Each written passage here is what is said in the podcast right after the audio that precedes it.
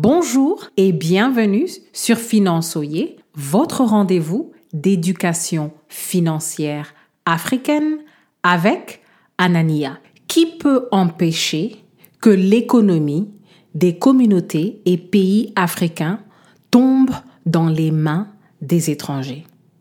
Restez à l'écoute pour comprendre pourquoi l'Afrique a besoin que ses peuples soient financièrement forts.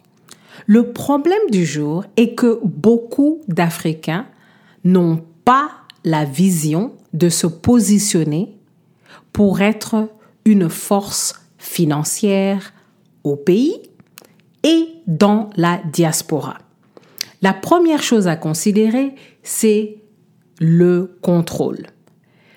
L'objectif des Africains au pays ou dans la diaspora doit être de construire leur résilience financière. Nous devons mettre de l'ordre dans les finances de notre communauté, de notre pays et bien entendu dans nos finances personnelles aussi. La deuxième chose à considérer, c'est qui sont les décideurs les Africains doivent contrôler leur économie, que ce soit dans nos communautés, dans la diaspora, dans nos pays, dans nos villages.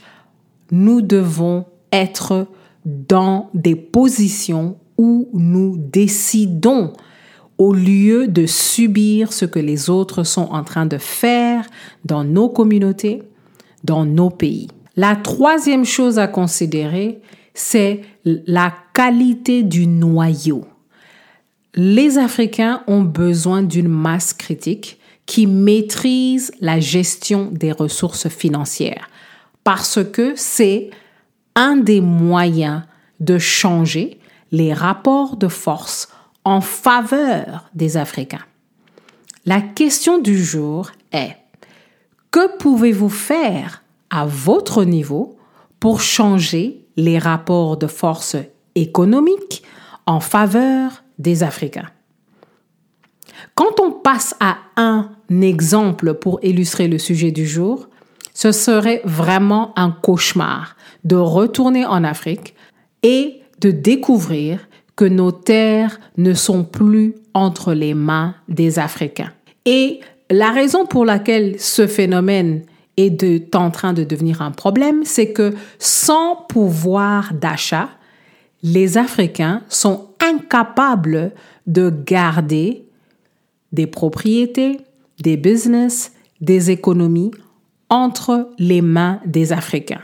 Si vous voulez concentrer le pouvoir entre les mains des Africains dans leur communauté, dans leur pays, il faudra que nous ayons un pouvoir d'achat et une diaspora africaine qui est financièrement fragile ou des Africains qui restent financièrement fragiles, ce n'est pas une position de force optimale.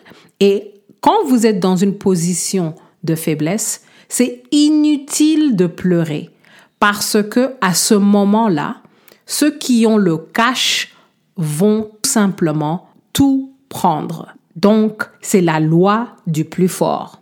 La chose à retenir, vous ne changerez pas votre famille, votre communauté et l'Afrique tant que vos mains resteront vides.